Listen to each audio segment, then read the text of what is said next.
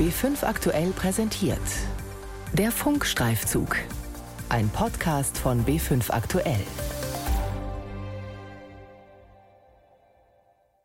Solidarität ist ein großes Wort. Besonders in Krisenzeiten wird der Zusammenhalt beschworen. Aber wie solidarisch verhalten sich Deutschland und Europa in der aktuellen Corona-Krise? Ich bin Jean-Marie Magro und wie Sie vielleicht schon an meinem Namen erkennen können, habe ich zwei Staatsbürgerschaften, die deutsche und die französische. Und speziell seit es am Anfang der Pandemie zu Exportstopps von Schutzausrüstung und einseitigen Grenzschließungen kam, frage ich mich, kann Europa überhaupt Solidarität? Dabei wäre die gerade so wichtig, wenn es um die Verteilung der Impfstoffe geht. Nur wenn alle geimpft sind, lässt sich das Virus besiegen. Europe First. Wie solidarisch geht es bei der Impfstoffverteilung zu? Ein Funkstreifzug von Jean-Marie Magro. Peter Liese ist einer der erfahrensten Europaabgeordneten. Seit 1994 sitzt der CDU-Politiker im Europaparlament, pendelt zwischen Brüssel, Straßburg und Südwestfalen. Liese ist der gesundheitspolitische Sprecher der Fraktion der Europäischen Volkspartei. Er ist selbst Mediziner und hat den Kampf um Schutzausrüstung zu Beginn der Pandemie in unguter Erinnerung. Ich habe als Arzt zu Beginn der Pandemie in einer Praxis gearbeitet und ich hatte auch keine Maske. Und natürlich hätte ich mich gefreut, eine Maske zu haben, wenn ich Menschen mit Fieber und Husten in den Hals schauen muss. Aber in Italien sind über 1000 Ärzte und Pflegekräfte gestorben, weil sie keine Maske hatten. Deshalb war es ganz schlimm, dass in dieser Phase erst Frankreich und dann in der Folge auch Deutschland Exportbeschränkungen gemacht haben für Masken und ähnliches. Und das war ein heilsamer Schock. Der Anfang der Krise sollte als Lehrstück dafür gelten, wie es auf keinen Fall gehen darf. Deswegen haben die Mitgliedsländer der Europäischen Union Zusammenarbeit bei der Impfstoffbeschaffung vereinbart. Die EU-Kommission sollte für alle bestellen. Und das tat sie auch in großer Menge, wie die Europaabgeordnete Katharina Barley von der SPD sagt. Wir haben mehr als zwei Milliarden Impfdosen bestellt. Selbst wenn man jetzt davon ausgeht, dass jede Impfung zweimal erfolgen muss, was ja nicht bei allen Wirkstoffen der Fall ist, äh, würde das die Menge, die wir brauchen, bei weitem überschreiten. Tatsächlich hat sich die EU sehr viele Impfstoffdosen von unterschiedlichen Herstellern gesichert. Und trotzdem gibt es Kritik, vor allem in Deutschland, hier von den Sozialdemokraten. Sie werfen Bundesgesundheitsminister Spahn vor, dass die EU-Kommission zu unentschlossen eingekauft habe. Sie habe zu sehr auf einen billigen Preis geachtet und wertvolle Zeit verstreichen lassen. Die USA, das Vereinigte Königreich und Israel haben früher und mit viel mehr Geld eingekauft. Dazu arbeiteten sie mit Notfallzulassungen, um schneller mit dem Impfen anfangen zu können. Doch bei allen Vorwürfen, sagt Peter Liese, wäre ein deutscher Alleingang katastrophal gewesen. Wenn Deutschland jetzt richtig eingekauft hätte, in Anführungsstrichen, und dann besser impfen könnte als unsere Nachbarländer, das würden wir doch als Land in der Mitte Europas gar nicht aushalten.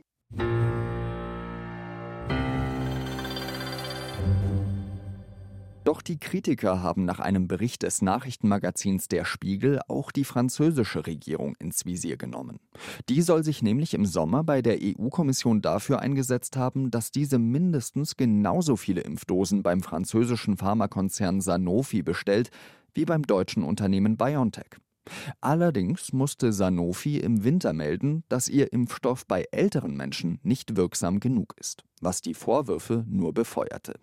Peter Liese verteidigt die französische Seite.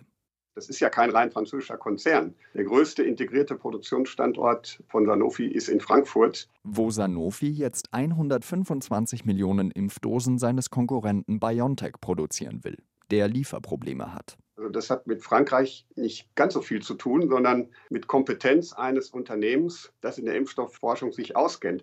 Dass die jetzt für ihren Impfstoff schlechte Daten haben, das wusste man doch im Sommer nicht. Und wenn die gute Daten hätten, würden alle sagen, Gott sei Dank haben wir auch bei denen bestellt. Also von daher ist das, es, es, es ist wirklich schrecklich, jetzt so zu tun, als hätte man das im Sommer alles wissen können. Der Philosoph Michael Reder unterrichtet an der Hochschule für Philosophie in München. Er lobt die europäische Zusammenarbeit. Corona ist eine globale Krise und es braucht eine globale Antwort. Insofern fand ich die Strategie der Europäer, sich hier abzustimmen, wichtig. Allerdings sieht er auch, dass reiche EU-Mitglieder Zusatzvereinbarungen mit den Herstellern getroffen haben. Deutschland hat sich zum Beispiel über die Verträge der EU-Kommission hinaus 30 Millionen zusätzliche Dosen von BioNTech Pfizer gesichert. Dazu kommt ein anderes Problem. Wenn wir auf die globale Situation schauen, dann sehen wir eben, dass gut 10 Prozent der Weltbevölkerung aus den reichen Ländern des Nordens, Europa, äh, Nordamerika, gut die Hälfte äh, aller Impfstoffdosen bestellt haben. Diese Beobachtung kann Stefan Exo-Kreischer bestätigen. Er ist der Direktor der Organisation One, die sich für eine faire Verteilung von Impfstoffen gegen das Coronavirus einsetzt. Reiche Nationen horten derzeit Impfstoffe und das führt natürlich zu einem Impfstoffmonopol dieser Länder. Es ist anzunehmen, dass zwei Drittel der Menschen weltweit Stand jetzt wahrscheinlich bis zu drei Jahre auf eine Impfung warten müssen. Und äh, das betrifft vor allen Dingen Menschen in Afrika. Die Nichtregierungsorganisation One führt seit vorigem Jahr einen sogenannten Impffairness-Test durch. Dabei schaut sie sich die 20 wichtigsten Industrie- und Schwellenländer an und untersucht, ob die sich zum Beispiel mit viel mehr Impfdosen eindecken, als sie eigentlich benötigen, ob sie internationale Impfallianzen unterstützen und welche Personengruppen als erste geimpft werden. One begutachtet außerdem das Vorgehen der Impfstoffhersteller. Und leider mussten wir feststellen, dass es bisher keinen Staat und auch kein Unternehmen und auch keinen Vertrag gibt, das nicht als impfnationalistisch äh, bezeichnet werden kann. Also es gibt keinen Staat und auch kein Unternehmen, was wirklich den weltweit gerechten Zugang zu Impfstoffen priorisiert. Exokreischer fordert, dass zuerst die Risikogruppen auf der ganzen Welt geimpft werden sollen. Erst danach der Rest der reichen Bevölkerung.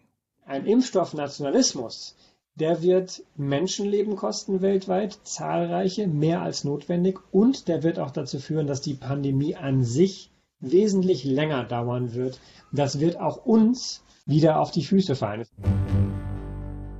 Denn wie schon in Südafrika oder Brasilien geschehen, dort wo sich das Coronavirus unkontrolliert ausbreiten kann, mutiert es. Und wer garantiert, dass die gerade entwickelten Impfstoffe auch gegen weitere Corona-Mutanten schützen? Deswegen sagt die EU-Abgeordnete Katharina Barley, wir müssen dafür sorgen, nicht nur die Menschen in den reichen Regionen impfen zu können, sondern auch in den ärmeren. Und da müssen die reichen Regionen auch die ärmeren unterstützen. Das tut die Europäische Union ja auch, indem sie 500 Millionen Euro beiseite legt von den Impfstoffen, die sie gekauft hat für diese Länder. Damit auch ärmere Länder an Impfstoffe gegen den SARS-CoV-2-Erreger kommen, wurde unter Leitung der Weltgesundheitsorganisation eine internationale Impfallianz namens COVAX geschlossen. Diese kauft Impfdosen gebündelt auf, um so einen besseren Preis bei den Herstellern zu erzielen. Reichere Staaten zahlen den vollen Preis, ärmere wenig bis gar nichts. Auf diesem Weg sollen auch die 92 bedürftigsten Länder der Welt bis zum nächsten Jahr mit mindestens 2 Milliarden Impfdosen versorgt werden. Die Europäische Union hat etwa 500 Millionen Euro zugesagt. Aber auch einige Pharmahersteller haben angekündigt, Impfstoffdosen in der Pandemie zu spenden. BioNTech Pfizer will 40 Millionen Dosen an COVAX abgeben. Das Tübinger Unternehmen CureVac, das an einem Impfstoff forscht, will die Patente auf seinen Impfstoff nicht durchsetzen, sondern Lizenzen an andere Unternehmen vergeben. Stefan Exo-Kreischer von der Lobbyorganisation One meint, genau dieses Beispiel müsse Schule machen. Die Europäische Union müsse aus seiner Sicht dem Vorschlag in der Welthandelsorganisation zustimmen, dass Patente auf Impfstoffe, aber auf Medikamente und auf Tests in Zusammenhang mit Corona während der Pandemie ausgesetzt werden und so die Produktionskapazität drastisch erhöht werden kann. Laut Exo-Kreischer hätten auch Entwicklungs- und Schwellenländer die Möglichkeiten, selbst komplizierte Impfstoffe zu produzieren. Größter Impfstoffhersteller weltweit ist beispielsweise das Serum Institute of India. Der Corona-Impfstoff von AstraZeneca wird dort produziert. Auch in Südafrika gäbe es Möglichkeiten, so wie in einigen anderen Ländern. Jetzt gelte es doch, so viel Impfstoff wie möglich zu produzieren. Aber die Produktion von Impfstoffen, die ist komplex. Das ist nichts, was jetzt auf irgendwelchen anderen Tablettenstraßen nachvollzogen werden kann, sondern das setzt eine hochkomplexe Technologie voraus, es setzt komplexe Genehmigungsverfahren raus. Das ist nicht trivial entgegnet Karin Mark, CDU-Politikerin und Vorsitzende im Gesundheitsausschuss des Deutschen Bundestags. Es könnten nicht einfach andere Firmen zum Beispiel den komplizierten mRNA-Impfstoff von BioNTech nachbauen. Und deswegen macht es gar keinen Sinn, sagt Karin Mark. Aus ihrer Sicht kommt ein wirtschaftliches Argument dazu. Wer sollte uns dann noch solche Impfstoffe oder wichtige Arzneimittel herstellen? Der Marktanreiz würde wegfallen. Wir können die Unternehmen nicht zwingen. Also ich fände das semi-professionell.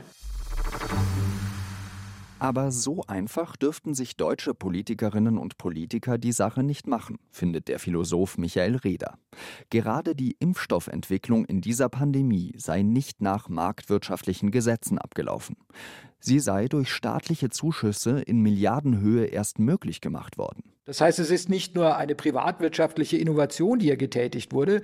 Ich glaube, insofern ist es eben auch ein gemeinschaftliches Anliegen. Ob Patente nun ausgesetzt werden oder nicht, die Realität ist, dass die reichen Staaten der Welt ihre Bevölkerung zuerst impfen werden.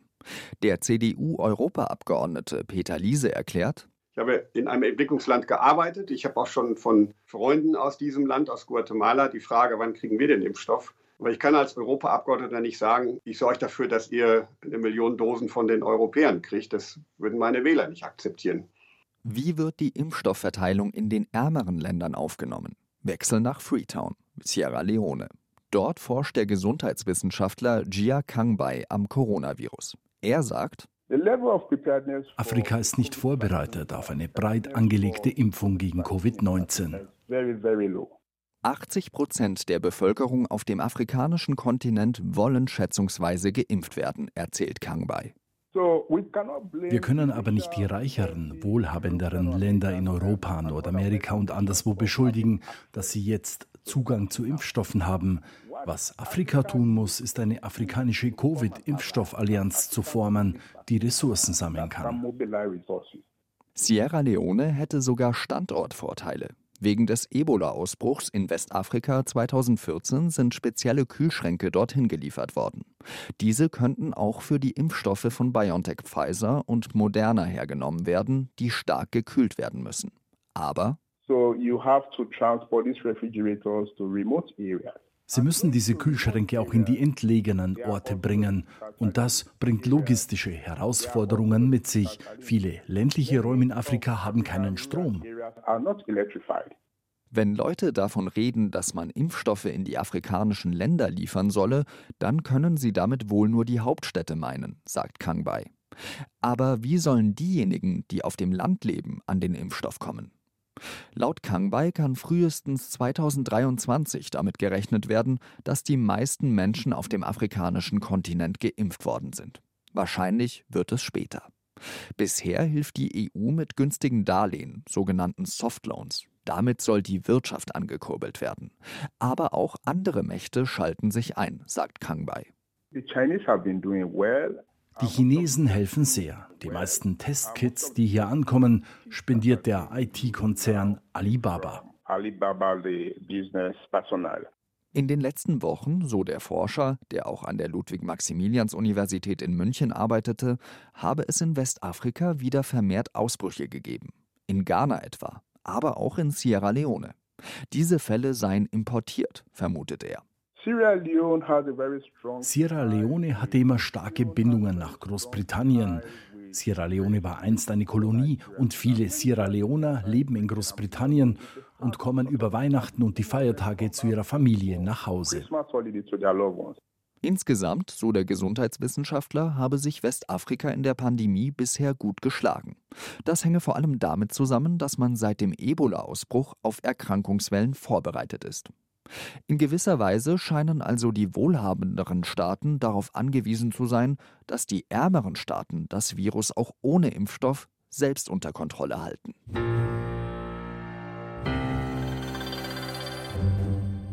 Mit dem Impfstoff von AstraZeneca ist in der EU soeben das dritte Vakzin zugelassen worden. Und schon bald könnten zwei, vielleicht sogar drei weitere Impfstoffe dazukommen. Deswegen bleibt der Europaabgeordnete Peter Liese zuversichtlich, dass die Entwicklungsländer geimpft werden können, weil wir eben offensichtlich fünf Impfstoffhersteller, wahrscheinlich sogar sechs haben, die liefern können im Sommer. Und dann haben wir auch die Möglichkeit, was abzugeben. Wenn Europa genug hat, dann kann es auch etwas abgeben.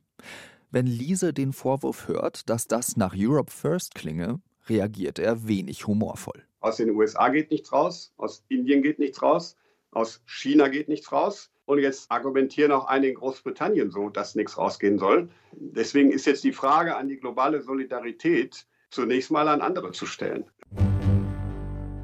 Es ist erst zwei Wochen her, da richtete sich WHO-Chef Tedros Ghebreyesus an die Welt in einer Pressekonferenz.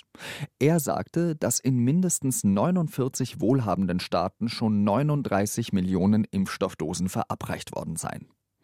In einem der besonders armen Länder waren es 25. Nicht 25 Millionen, nicht 25.000, sondern 25. Dass sich an dieser Tendenz schon bald viel ändern wird, Davon ist nicht auszugehen.